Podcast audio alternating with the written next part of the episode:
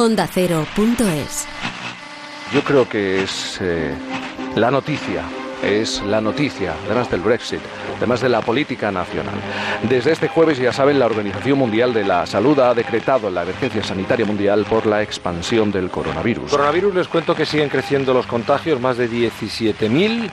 1.800 eh, más que ayer. En Wuhan, origen del brote, ya está construido el hospital que tratará exclusivamente a los infectados mientras las autoridades chinas denuncian que Estados Unidos alienta un pánico desmedido. Y de la crisis del coronavirus contamos a esta hora la intención de Rusia, que estudia la deportación de todos los ciudadanos extranjeros que estén infectados por el virus. Dicen que durante esta madrugada se ha conocido la segunda muerte fuera de ese país, se ha producido en Hong Kong. Y mientras en China el número de muertos es de 462 y el número de contagios supera los 20.000 en una población de 1.400 millones de habitantes, insisten en que la incidencia del virus fuera de China es mínima y va despacio, por lo que no es necesario adoptar medidas más allá de las restricciones existentes.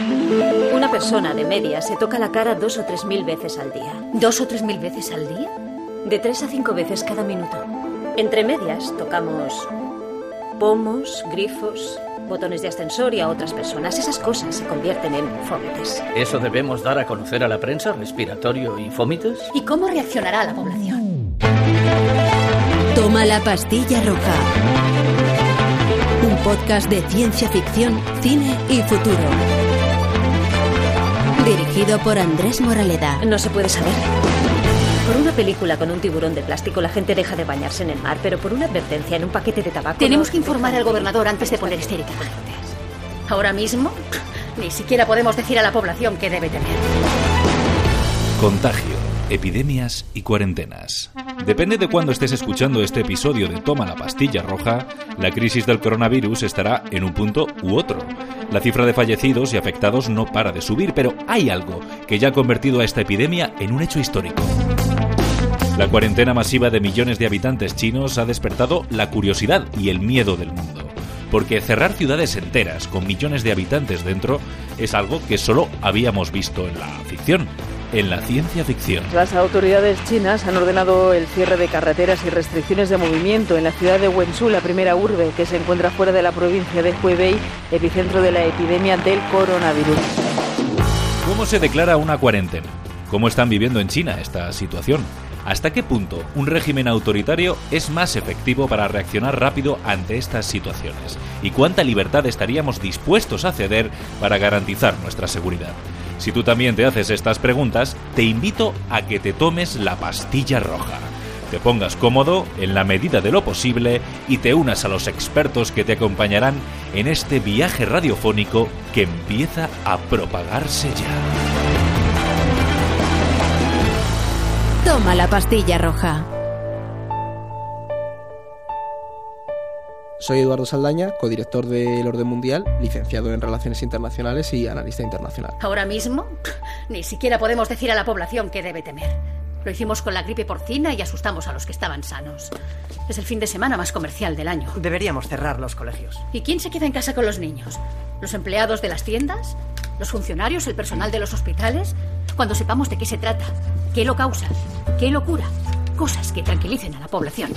Bueno, el caso de, China, lo que nos estamos enfrentando hoy en día, creo que fue el delegado de la OMS en China, afirmaba el otro día que era algo único, que no habíamos tenido en la historia de la humanidad que enfrentarnos a, a una cuarentena de al principio 11 millones de personas y ahora ya son 40 millones en distintas ciudades. ¿Y cómo se gestiona? Lo primero que se hace para declarar una cuarentena son las autoridades de, de cada estado las que tienen que ir vigilando si algún brote vírico se convierte en una epidemia. Eh, se suelen dejar como 3, 4 días. Hay como un consenso internacional de, bueno, vamos a ir viendo cómo está la situación. Cuando eso pasa, se notifica a la OMS, que es como el organismo central que gestiona todo esto, porque se entiende que es una cuestión de seguridad sanitaria global. Entonces hay que controlarlo. Y una vez eh, el Estado dice que estamos ante una epidemia de X, se notifica al resto de, estados eh, del mundo. Entonces ahí cae, bueno, la OMS es la que monitorea todo el proceso, pero el Estado tiene ese derecho inherente a gestionar la, epidemia dentro de unos márgenes de, respeto de los derechos humanos y demás. ¿Qué ocurre? Que en, este, el caso chino, por ejemplo, hemos visto cómo se ha optado por aislar directamente a la ciudad de Wuhan tiene sentido por la densidad de población que tiene un, país como China. A lo mejor aquí en España el gobierno habría establecido también cuarentenas, pero a personas más localizadas y los habría metido en hospitales. No habría cerrado un Madrid, también por la propia dinámica de las ciudades. No tenemos que entender, Wuhan no es un bloque único con un, una concentración de población muy localizada, sino que se va extendiendo en pequeños pueblos, entonces no hay una ciudad muy delimitada. Tienes que ir prácticamente cerrando todo, todas las conexiones. Por ahora queda decretada la ley marcial. Regresad a vuestras casas. Permaneced junto a vuestras familias. ¿Y? Soy Lucas de la Cal, corresponsal del diario El Mundo en, Asia, con, con, base en Pekín. Me he pasado los últimos 13 días en, el epicentro del coronavirus, en la ciudad aislada de, de Wuhan, y ahora mismo me, encuentro en, en, cuarentena en el hospital madrileño de Carabanchel Gómez Pues mira, yo fui el, el, el, lunes día, día 20, cuando todavía no estaba, no estaba cerrada la, ciudad ni, en cuarentena, con una maleta de, cuatro días. Eh, quería contar, eh, hacer varios reportajes sobre desde dentro del, epicentro cómo, cómo, se vivía toda la, todo, todo este inicio. ¿no? Yo, yo, yo, fui cuando, cuando había 300 personas infectadas y, y 10 muertos. Y en, una semana todos esos eh, datos se dispararon. El, el jueves por la, por la mañana China echó el, el, cerrojo totalmente a la, a la, ciudad, ya nadie podía salir ni, ni entrar, no había trenes ni, ni, por avión. Y los periodistas que estamos trabajando nos quedamos ahí, ahí atrapados, en, en mi caso en, en, un hotel de 540 habitaciones en el que estaba yo solo y durante toda la, la, la semana pues eh, mi trabajo consistía en, ir a los hospitales, un poco vivir en, en primera persona en, qué consistía esa, esa cuarentena, ese, ese cerrojo sanitario que nunca, nunca en la historia se había, se había vivido nada igual. Los primeros días, digamos, del, del jueves que, empezó la, cuarentena al, al domingo, en, en, los hospitales estaba mucho el, el, el colapso, estaban los, los médicos desbordados, eh, no tenían ni, ni, siquiera medios ni suficientes eh, mascarillas quirúrgicas ni ni batas de protectoras y, la gente se formaban una, unas colas tremendas en, los hospitales de, pacientes que, al, que personas que al mínimo síntoma acudían con un poco de fiebre o, o tox y estaban los, los servicios sanitarios totalmente colapsados y las, y las calles eh, vacías. Eh, yo vivía en un hotel para, para buscar un sitio para, para comer, para comprar algo de, comida, apenas encontraba alguna frutería eh, y eso yo estaba viviendo en el centro de, de la ciudad, o sea, una frutería abierta o una tienda para comprarme una bolsa de patatas y un, y un zumo. Luego es cierto que a partir del, del sábado y el domingo la, las autoridades chinas empezaron a, mandar eh, camiones con, con suministros a los, hospitales y, yo coincidí con varias de esas llegadas, tanto de mascarillas y y, también de, personal eh, militar eh, sanitario eh, cualificado con eh, ya habían luchado previamente en otras enfermedades infecciosas como el, el SARS, incluso el ébola, y veías un poco como, como había más personal dentro del, caos que, se ha formado con este coronavirus en el epicentro de, Wuhan, era un, caos ciertamente controlado.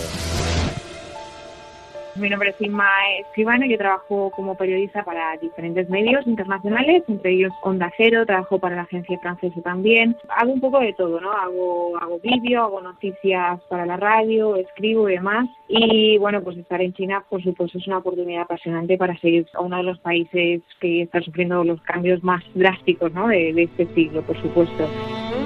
Yo no estoy en Wuhan, estoy en Guangdong. Aún así, eh, la sensación de esa película de terror se puede vivir en las calles aquí. Sales a la calle y tienes calles totalmente desérticas. Además, tengo una moto y voy conduciendo la moto y son kilómetros y kilómetros de ruta en la que no ves a nadie, no ves un alma, ¿no? A ver los ojos parece realmente una escena de abre los ojos, pero en versión cine, especialmente aquí en este país donde las ciudades siempre están aglomeradas. En mi caso, a la, falta de, transportes, porque solo había vehículos de, de, emergencia, están prohibido circular cualquier vehículo privado y, taxis apenas había, los que habían para trasladar a pacientes al, al hospital. Yo me cogí una, una bici de alquiler y, y, la sensación era ir por la, por la carretera, por las calles, en medio eh, totalmente solo, sin cruzarme a, en, en, muchas avenidas ni un peatón ni, ni, un coche, incluso para a, buscando algún testimonio o gente con la que hablar y poder entrevistar, era, era realmente eh, difícil, además que luego al, al, acercarte a esa persona y, y contando que puedes hablar en, en, este caso inglés, ¿no? para, para poder entendernos, eh, los últimos días la gente se echaba para atrás porque, claro, te ven, eres, saben que eres, que eres periodista, saben que has estado expuesto, que has estado visitando en los hospitales, hablando con médicos, con, con, pacientes y, la, gente se, echaba para atrás, decía, uff, eh, fuera, ¿no? Aléjate de a ver si me vas a, contagiar algo. Por un lado existe una verdadera psicosis. Eh, la gente no quiere salir a la calle porque no quiere tener contacto humano. De hecho, si pueden hacer eh, todas las compras por internet, que se las dejen en la puerta de la casa, recogerlas y no tener que hablar o tocar a nadie, mejor, ¿no? Pero por otro lado sí que está ese espíritu de comunidad, eh, la mentalidad china es una mentalidad que se centra más en la comunidad y menos en el individuo como nosotros. Y cada vez que el gobierno pide algo a sus ciudadanos, tiene la capacidad de movilizar. Los ciudadanos miran a su gobierno, cuando hablas con muchos ciudadanos chinos, confían enormemente en lo que el gobierno está haciendo. Entonces, si el gobierno lanza una directiva, una recomendación, ellos la siguen al pie de la letra. Por ejemplo, Hace un par de días el gobierno estaba hablando que tenían que comprar lejía y tenían que desinfectar la ropa, que tenían que desinfectar la, cocina, que tenían que desinfectar la casa. Salieron corriendo a los supermercados y arrasaron. Yo pienso, esto es mi opinión personal, que un experimento como, como este solo se puede hacer en, en China. Eh, también el tema de, la educación, de, de, la disciplina, de, la concentración que,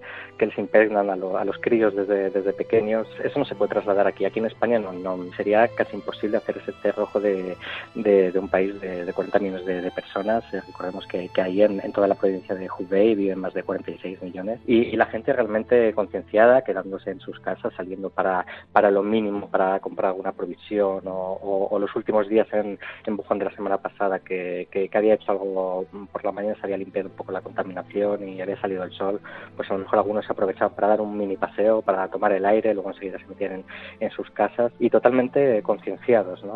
saben que la, la situación es, es complicada, que no es recomendable salir y, menos eh, juntarse en, grupos ni, con gente. Entonces eh, la gente está preparado psicológicamente a ello y se han metido en sus casas y, con la paciencia oriental aguantar todo lo que, lo que venga encima. Necesitaremos los índices de transmisión de todos los posibles portadores, insectos, fauna marina, animales y humanos. Si se está propagando, queremos saber a dónde va y lo que tarda en llegar allí. Billy. Nos han dado el visto bueno para una limpieza total. Mac, tú sabes que podemos lanzar un salvavidas a esa gente. No, debemos proceder con la contención convencional y tienes que mantener un bloqueo informativo absoluto.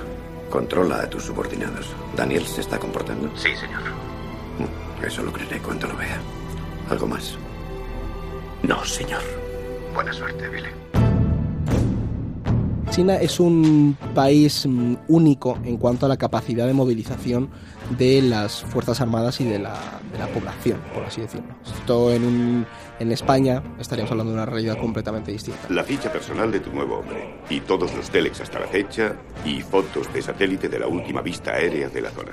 Entra China y Estados Unidos en eso se parecen un poco, en la, capacidad de movilizar completamente a, las Fuerzas Armadas del país, aunque en Estados Unidos también sería la Guardia Nacional, por ejemplo. En el caso de China lo que se está utilizando es al ejército popular. Es lo primero porque tú date cuenta que una ciudad como Wuhan, son 11 millones de, habitantes, tienes que cerrar todas las líneas de transporte, todas las carreteras y para eso te hace falta policía y militares. Luego, ¿qué ocurre? Que puedes movilizar a muchísimos médicos. Es una verticalidad absoluta y si hay que mover a 7.000 médicos a Wuhan, se mueve a 7.000 médicos a Wuhan. No van a escatimar en recursos que son 1.400 millones de personas. Las fábricas están aquí, si quiere eh, volver a generar cientos de miles de mascarillas puede hacerlo y la parte de dar órdenes, ¿no? Sí que en cierta manera tiene esa capacidad de promover una norma y la gente eh, la cata. En cierta manera sí que el gobierno comunista puede actuar o el gobierno chino puede actuar de manera bastante rápida, ¿no? Ante una crisis.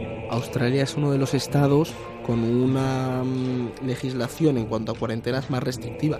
Y lo creo que ha pasado, ¿no? Los del coronavirus australianos que los tienen en una isla, los han aislado completamente porque entendamos que es un país alejado del mundo, muy próximo al sudeste asiático, entonces sí que tiene una política de, de, aislamiento, y eso también es una diferencia muy buena, lo que es el aislamiento y lo que es la cuarentena. Aislas, eh, tú los aíslas en zonas y no restringes su movimiento, pero esa zona queda aislada completamente.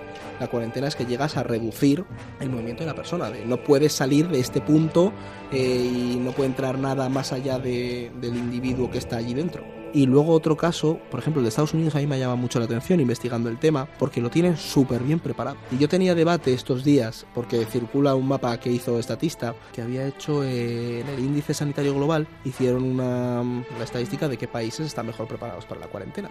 Y Estados Unidos estaba entre los primeros, por delante de España.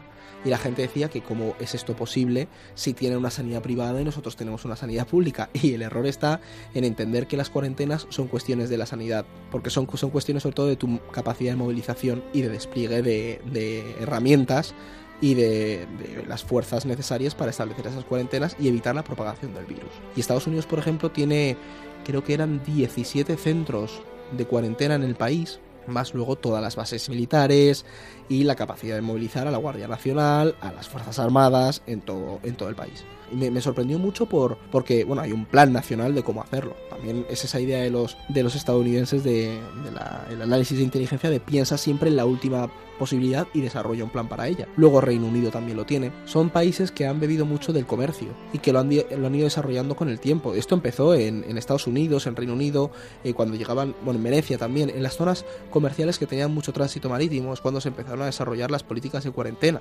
Viene de los 40 días, 40 eh, giornati o algo así en italiano, son cuarentena.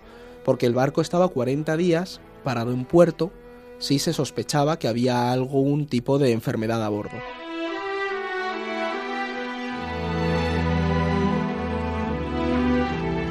Esto de las cuarentenas es muy antiguo, pero hoy en día, con los avances médicos y los controles fronterizos, es un recurso que rara vez se llega a utilizar. En todo caso, a pequeña escala, como por ejemplo la cuarentena a la que se ha sometido a los repatriados españoles de Wuhan, en el madrileño hospital Gómez Ulla de Carabanchel. Sí, no tiene nada que ver. Ahí, ahí, al menos se puede salir a la, calle, ¿no? Aquí estamos en, la planta 17 de un, de un gran hospital, nos están tratando muy bien, pero al final es, es un pasillo que se puede contar en 73 pasos. Eh, tenemos vistas al, desde la ventana del sur de Madrid, pero no, no tiene nada que ver. Aquí estamos, estamos todos sanos, es una medida puramente de, de prevención en las 21 personas que estamos. Y aquí bromeamos como que es un, una especie de, de, gran hermano que le faltan la, las cámaras y aún nos quedan uno, unos cuantos días por aquí, así con, con mucha paciencia. Paciencia. Es la palabra que tienen grabada los ciudadanos que están sometidos a la cuarentena en China y en los hospitales de los países afectados. Pero en esta crisis también han surgido voces críticas, voces que apuntan a que el país asiático está sobreactuando y que se está creando una alarma excesiva, en una especie de redención por lo que ocurrió hace unos 17 años. En noviembre de 2002, un coronavirus surgido en la provincia china de Cantón originó la epidemia del síndrome respiratorio agudo grave, conocido como SARS. El virus infectó a más de 8.000 personas en una treintena de países, causando más de 900 muertes. Pero en aquella ocasión, el gobierno chino reaccionó tarde, mal y con mucha opacidad. Por eso no es de extrañar que haya quien hoy apunte que lo que está haciendo China en la actual crisis es pasarse de precauciones con una enfermedad que, en cuanto a cifras, no es más grave que las gripes que sufrimos en España todos los inviernos. Don't worry, it's not corona. En 2003 se hizo mal. Se hizo mal, sobre todo hubo muchísimo secretismo y también, entendamos, China en 2003 estaba en pleno proceso de, de crecimiento y de apertura al mundo y era mucho más rígida. No creo que se estén escatimando en preocupaciones. China ahora está más conectada al mundo que en toda su historia. Eh, la idea de que lleva impulsando Xi Jinping y todo el gobierno chino en estos últimos años es esa, esa visión de China como eje de todo el comercio y la economía internacional. ¿Qué ocurre? Que en el momento en el que tú tienes una crisis interna que requiere cerrar fábricas, cerrar eh, cines en este caso, eh, frenar todo el turismo que exporta China, porque China es una potencia exportadora de turistas, la economía mundial sufre. Y no es simplemente eso, es que es imposible pararlo. Aquí en Europa no creo que tengamos problemas en tener casos de, coronavirus, porque pues, tenemos unas, instalaciones y un desarrollo sanitario con una serie de planes para prevenir cualquier tipo de, de epidemia y de pandemia. Pero uno de los grandes problemas que se está viendo es que las relaciones entre China y el África subsahariana se han potenciado muchísimo. Y ahí hay un peligro real. Ahí hay un peligro real porque tú esas relaciones no las puedes parar porque China produce en el África subsahariana, China compra recursos al África subsahariana y ahí una epidemia del coronavirus sí que sería bastante peligrosa. porque hay una porosidad fronteriza enorme, ya vimos lo que ocurrió con el ébola, aunque no es tan mortal como el ébola, eso no nos tiene que hacer tener menos precauciones. Y sobre todo tenemos que ver que esto no ha pasado en un Kazajistán, que tiene una, un aislamiento internacional grande y unas conexiones reducidas, no, ha pasado en China, que es el país que más conexiones internacionales y comerciales tiene y es el motor del desarrollo económico internacional. Y eso es peligroso, por eso hay que tomarse en serio esto. No, es, no hay que ser eh, apocalípticos, esto no va a ser Guerra Mundial Z, pero también tenemos que ser conscientes del país del que estamos hablando. No es, no es la, la panacea democrática. Y ha sido llamativo como China las cifras de infectados y de muertos se han ido duplicando prácticamente en cuestión de días. Y a mí eso a nivel personal me ha llevado a sospechar, bueno, a lo mejor al principio no estábamos haciendo o contando todo, todo como era. Y tienes la historia previa con, el SARS. Yo creo que es difícil registrar todos los casos, porque China es enorme y tiene que haber, por supuesto, más casos de los que aparecen en las cifras oficiales. En algún momento tiene que haber zonas rurales en los que igual todavía no se hayan registrado. Pero en comparación con el SARS se ve una diferencia bastante notable y a mí me parece que el gobierno está siendo más transparente, más transparente. Mucha de la gente se ha, quedado en casa, no, no, ha salido en, en dos últimas, últimas semanas y toda la información que, les llegaba era a través de la, de la televisión pública. Ciertamente el, gobierno chino, en comparación con, con, la última gran epidemia como en el país de SARS hace 17 años, sí que han querido mostrar esa, esa transparencia que no, que no la tuvieron en, en su día, ocultando todo tipo de propagación. En este caso sí que han, por lo menos lo que se ha visto desde, desde fuera, eh, han sacado los datos exponencialmente contando lo, lo, que pasaba, han, han, intentado mostrar lo, lo, que, lo que realmente pasaba. Entonces la, la gente también eh, intentaba un poco ese, ese tema, ¿no? acostumbrados a un, a un gobierno que nunca han sido precisamente transparentes, ¿no? que de pronto eh, retransmitieran hasta las construcciones de los dos hospitales. A la gente le, le desconcertaba y, hablando en voz baja muchos decían, yo no sé si, si nos están engañando, si es así o, qué es lo que está pasando realmente. La parte también que preocupa y que preocupa muchísimo a la comunidad internacional es el hecho de que China va quedándose poco a poco cada vez más aislada, ¿no? Ya hay, por ejemplo, en muchas ciudades, aeropuertos que han cerrado los vuelos a otros países, otros países ya están diciendo que no van a aceptar a ciudadanos que vengan de China, incluidos los extranjeros, no solo los ciudadanos chinos, a nosotros también. Entonces esa sensación que bueno, no sabes si en unas semanas esto de repente se pone mucho peor, si vamos a poder salir. Y esa sensación de quedarte atrapado en el otro lado del mundo, en un país que no es el tuyo, al fin y al cabo. Da miedo, da miedo y, y, es algo que prefiero no pensar. Se juega mucho China. Y también se juega mucho China no solamente a nivel comercial, sino a nivel político. Porque esto puede alimentar ese discurso de reducir la dependencia de China que tenían perfiles como Donald Trump si de repente China hay un virus, porque China tiene una eh, un sistema sanitario pésimo, esto es el discurso que soltaría, nosotros tenemos que dejar de depender de China. Mirad lo que dependíamos de China, por eso tenemos que ser proteccionistas, por eso tenemos que desarrollar nuestro sector. Hay mucha geopolítica en esto de, de, la epidemia y de, y de, la cuarentena o posible cuarentena china. El gobierno chino acusa a Estados Unidos de estar propagando el pánico en la crisis del coronavirus, retirando al personal de su consulado en Wuhan cuando la OMS no lo recomendó y no ofreciendo ayuda de ningún tipo al país. Desde Ginebra, el jefe de la Organización Mundial de la Salud acaba de explicar que el contagio del coronavirus es lento y puede ser controlado. Considera que no hay razón para adoptar medidas que interfieran en el comercio mundial y pide a los países que tomen medidas consistentes basadas en la evidencia.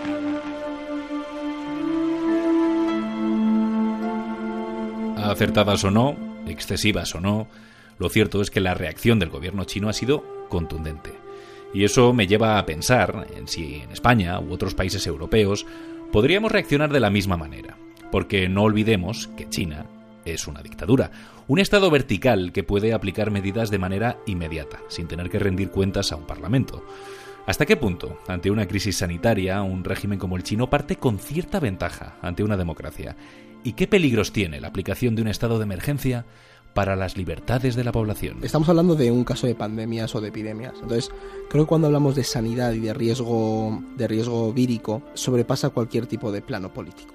Entonces sí que creo que habría existiría un consenso de tenemos que tener unas directrices y en muchos casos viene dado por la Organización Mundial de la Salud. Creo que el gran desafío estaría a nivel social en cuanto a si estamos preparados para las medidas que, que tenemos que tomar, eh, la capacidad de movilización de nuestras Fuerzas Armadas, de la policía, ese despliegue o esas eh, procesos de cuarentena que tienes que, implantar en grandes ciudades como pues, sería Madrid, Barcelona o Sevilla y llegar a, todas las, a cubrir todas las zonas. Antes mencionaba lo de Estados Unidos y China y es una diferencia que tienen con, España y es el sentimiento dentro de su, de su ciudadanía de responsabilidad para obedecer, para con la obediencia al Estado. Mira, al chino le dices, no puedes salir y no sale aunque se queje del gobierno rápidamente, el gobierno dice, nadie se queja, se acabó y esto continúa para adelante. Las Fuerzas Armadas hay una capacidad de movilización muy grande, aunque por supuesto España es un país europeo, tiene todos estos mecanismos bien definidos, eh, cómo actuar en caso de, brotes, eh, bueno, de, de epidemias creo que lo vimos con el ébola en su momento cuando empezó, rápidamente se aísla a esa persona, se lleva a hospitales, ahora ya hay preparadas plantas de hospitales para prevenirlo. Entonces, en eso tenemos mucha ventaja con respecto a otros países. Los grandes desafíos están a nivel de abastecimiento, a nivel de responsabilidad de se tiene, cómo se tiene que actuar en caso de una epidemia o de una pandemia en este caso. Y yo no creo que las competencias fueran un gran desafío, sí que sería un gran desafío a posteriori. Posteriori probablemente nos acabaríamos echando todos los trastos a la cabeza por malas gestiones y demás o nos asumiría de, bueno, eso fue una gestión, es lo que, lo que teníamos que hacer. La presencia del gobierno siempre se nota, tanto con virus como sin virus. Se nota porque las calles están eh, llenas de cámaras, se nota porque a nivel local hay delegados del, partido y son un poco las personas que se encargan de observar lo que pasa en los barrios y de si hay algo que no está acorde a la normativa o a, la forma de, gobernar del partido. Lo podemos ver en todas las esferas de, la economía, eh, en este caso en una crisis, eh, tiene una capacidad para implementar decisiones sin tener que llegar a acuerdos con nadie, porque claro, solamente un partido que hace que lo puedan actuar también de manera muy rápida, ¿no? Entiendo también que en países democráticos podríamos actuar de la misma manera prefiero pensar que no es porque sea un país autoritario por el que puede, llegar a implementar esas medidas tan rápidas. En una dictadura cuando, donde la gente no está acostumbrada a protestar, pasa algo de esto y no, y no va a protestar. Y, aún así hemos, hemos visto algo que, que ha sido muy curioso, que, que, hacía mucho tiempo que no, no se veía en China. En las redes sociales, el, la red famosa Twitter, que es el, Weibo ahí, la, gente crítica se ha puesto muy, muy crítica ante el gobierno local, ante el, las autoridades de, Wuhan por, por actuar tan tarde. Sabemos que el, el, que, el, que el brote, el primer brote del, del coronavirus se conoció el 12 de diciembre hasta el 31 de, diciembre no lo comunicaron y no cerraron el, el mercado donde en teoría proviene la, fuente primaria animal de, contagio. Y es cierto, en, estas redes sociales el, el, sistema funciona a través de, la censura. Cualquier comentario crítico contra el, régimen o contra las autoridades enseguida se elimina. En este caso no, en este caso ahora mismo puedes eh, meterte al, a la web y, ves un montón de gente indignada contra, contra el gobierno local y esos comentarios permanecen incluso en, en eso a los periodistas que estamos no, nos ha sorprendido. Por primera vez hemos, hemos visto cómo la, cómo la gente se ha, se ha puesto bastante crítica y no, la, y no la han censurado. Realmente las represalias, si no sigues las instrucciones del gobierno, si no te pones una mascarilla, bueno, te van a, te van a parar y te van a decir que lo hagas, pero no es una represalia grande, ¿no? es más por esa conciencia también de comunidad. A mí me ha sorprendido porque siempre tenemos esa concepción de China como ese régimen autoritario y es como lo percibimos desde fuera, pero se han movido muchos vídeos en internet de cómo la población de Wuhan clamaba por las ventanas, adelante podemos resistir, porque de verdad tenemos que ser conscientes de que mucha población en China ha vivido un crecimiento económico y un desarrollo muy grande y tienen una fe en el sistema que tienen. Es un comunismo capitalista. Es un comunismo del libre mercado que les ha funcionado. Entonces hay mucha, mucha gente con fe en su gobierno. Claro, no tenemos que ver esta cuarentena como una imposición. No, el chino a lo mejor dice, sabemos que somos un país enorme, que es muy fácil que se, que se propague y tenemos que tomar estas medidas. Y claro, ahí entras en esa lógica de hasta qué punto esa gente estaría dispuesta a aceptar o qué medidas estarían dispuestos a aceptar que tomara su gobierno.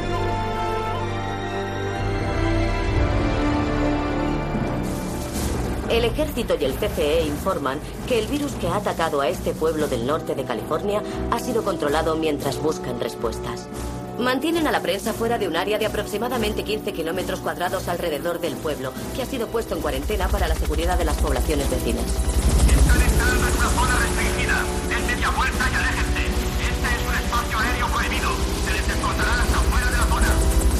A nivel internacional hay alguna serie de, principios y de acuerdos o legislación establecida. Hay unos que se llaman los principios de Siracusa y estos se, se desarrollaron en el siglo XIX, XIX, el XX se fueron definiendo y fueron adoptados en el 84 por el Comité Económico y Social de Naciones Unidas. Estos principios eh, sientan las bases de qué derechos hay que respetar cuando se establece una cuarentena. Porque una cuarentena, si se establece a nivel masivo, como en el caso chino ahora, por ejemplo, es muy fácil que se vulneren derechos humanos. Entonces, en un régimen autoritario, esa vulneración de derechos hay veces que se da por hecho. En una cuarentena es mucho más sencillo meter a todo el mundo en un campo, dejarlos ahí y tratarlos, preocupándose de lo mínimo. Es mucho más sencillo que tener que respetar esos derechos humanos inherentes a, a la persona. Esto la Organización Mundial de la Salud también se encarga de vigilar cómo se está haciendo ese proceso. O sea, China ahora tiene que mandar informes prácticamente, bueno, no, diarios, de qué protocolos están siguiendo. Porque cuanta más transparencia haya, mejor será para el resto de estados a, nivel global eh, gestionar esta crisis. Porque esto ya no es una crisis única. Entonces, eh, en España, por ejemplo, se tendrían que cumplir unos derechos mínimos. Derecho a la información, de la transparencia, probablemente tendrías el derecho de los periodistas a ser informados. Es muy fácil en una, en una cuarentena nacional no informar a los periodistas. Bueno, es práctico, pero no es útil y en un estado autoritario, en un caso de cuarentena, sería muy fácil deshacerse de partidos opositores o de disidentes que, se atrevan a criticar al gobierno. imaginémonos que esto es una distopía completamente. En España surgiera una, una epidemia vírica y hubiera que controlar a la población y de repente surgieran voces que dicen, oye, esto está ocurriendo porque no se ha controlado bien un laboratorio mm, gestionado por el Estado. Claro, imagínate que el Estado dice, censurarlos traerlos para acá y nos los ponemos en cuarentena, estáis enfermos, adiós. Y te quitas a esa oposición. Es muy fácil hacerlo, por eso hay que cumplir una serie de mínimos. Porque ya no hay nada. A ver, cariño. Va a parecer que nunca hemos hablado de esto. Eh, bueno, Marta sabe que antes de que ella naciera hubo un enfrentamiento global muy fuerte. Una guerra mundial. Sí, una guerra mundial. Y en esa guerra murió mucha gente. Y a raíz de esas muertes, pues nacieron unas enfermedades que todavía no sabemos curar. Y las personas tenían mucho miedo y querían gobiernos muy fuertes que garantizasen su seguridad, ¿entiendes? Pero eso es normal, ¿no? Bueno, sí. Pero lo malo es que esos gobiernos fueron los que provocaron la guerra, hija. Y en nombre de esa seguridad, pues nos quitaron lo más importante que tenemos las personas. ¿Sabes lo que es? ¿Tú sabes lo que es, mi amor? ¿El qué? La libertad. Everybody knows that the dice are loaded. Everybody rolls with their fingers crossed. Everybody knows. España, año 2045. Un régimen dictatorial se ha hecho con el poder para garantizar la seguridad y supervivencia de los ciudadanos ante una terrible epidemia causada por las guerras. La sociedad ha quedado dividida entre los privilegiados que aún pueden disfrutar de las comodidades de antaño y el resto de los ciudadanos, abocados a vivir en la más absoluta precariedad. Es la premisa de La Valla, la serie original de A3 Media Televisión, que ha revolucionado la ficción española. Una distopía patria que explora muchos de estos conceptos que estamos tratando. Por eso hemos hablado con su director, Daniel Ecija, en una entrevista desclasificada de este episodio que puedes encontrar en ondacero.es o en tu aplicación de podcast favorita. Y es que esto de las epidemias y cuarentenas es muy de ciencia ficción.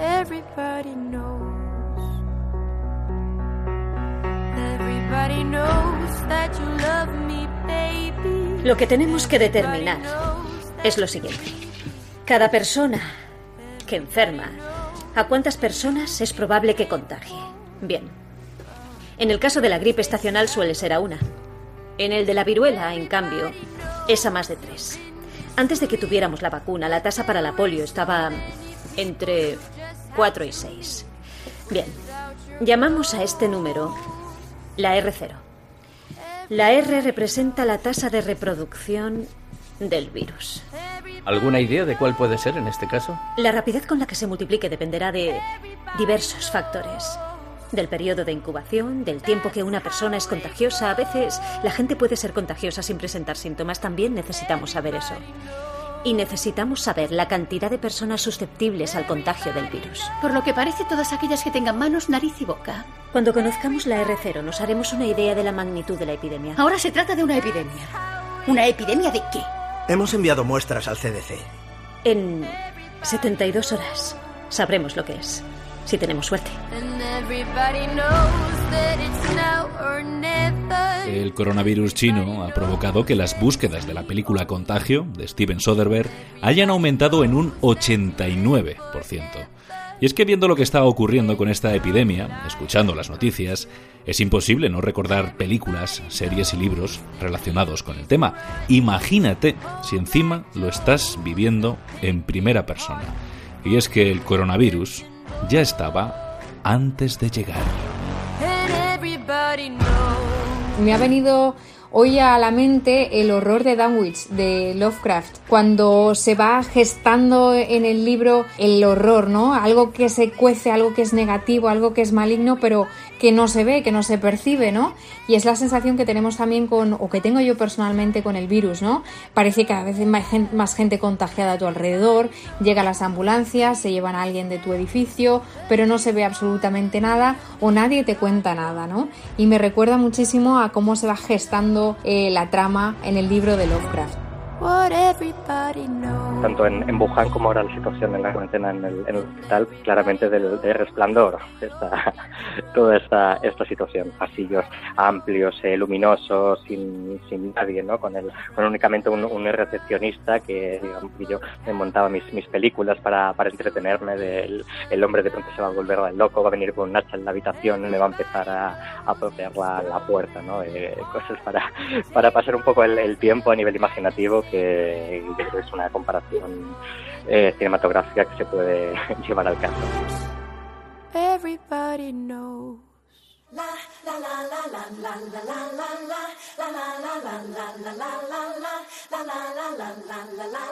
Y ahora, los créditos. Si estáis buscando un culpable, solo tenéis que miraros al espejo. Sé por qué lo hicisteis. Sé que teníais miedo. ¿Y quién no? ¿Guerras? ¿Terror? ¿Enfermedades? Había una plaga de problemas que conspiraron para corromper vuestros sentidos y sorberos el sentido común. El temor pudo con vosotros y presas del pánico acudisteis al actual líder Adam Sandler. Os prometió orden, os prometió paz y todo cuanto os pidió a cambio fue vuestra silenciosa y obediente sumisión.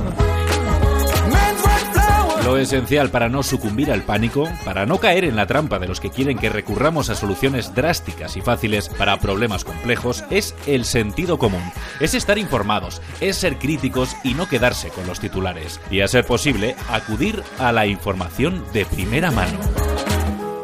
Inma Escribano. Por un lado existe una verdadera psicosis. Eh, la gente no quiere salir a la calle porque no quiere tener contacto humano. Pero por otro lado sí que está ese espíritu de comunidad. Eh, la mentalidad china es una mentalidad que se centra más en la comunidad y menos en el individuo como nosotros. Lucas de la Cal. Yo pienso, esto ya es mi opinión personal, que un experimento como, como este solo se puede hacer en, en China. Eso no se puede trasladar aquí. Aquí en España no, no sería casi imposible hacer ese cerrojo de, de, de un país de, de 40 millones de, de personas. Y Eduardo Saldaña, del Orden Mundial. En una cuarentena es mucho más sencillo meter a todo el mundo en un campo, dejarlos ahí y tratarlos, preocupándose de lo mínimo. Es mucho más sencillo que tener que respetar esos derechos humanos inherentes a, a la persona. Hemos intentado poner un poco de luz a toda la oscuridad que se contagia con la aparición de una epidemia. Los prejuicios culturales y la amplificación de los medios hacen que la desproporción entre el miedo y la gravedad real del hecho sea descomunal. Por eso hay que poner en cuarentena la información para no caer en alarmismos interesados. Y hasta aquí se ha propagado este episodio de Toma la pastilla roja. Espero que el viaje te haya gustado. Y si es así, solo me queda decirte una cosa. Evita el miedo. Mantente libre. Toma la pastilla roja. Un podcast de ciencia ficción, cine y futuro. Dirigido por Andrés Moraleda.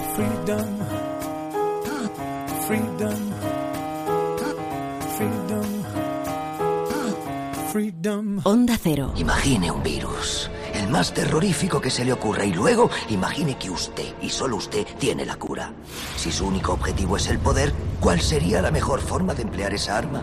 Es en este punto de la historia en que aparece el hombre del saco.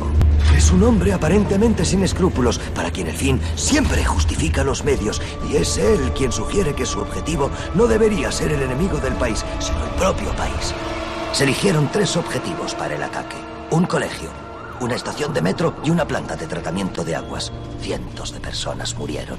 Alimentados por la prensa, el miedo y el pánico se expandieron rápidamente, fracturando y dividiendo el país, hasta que al final el verdadero objetivo salió a la luz.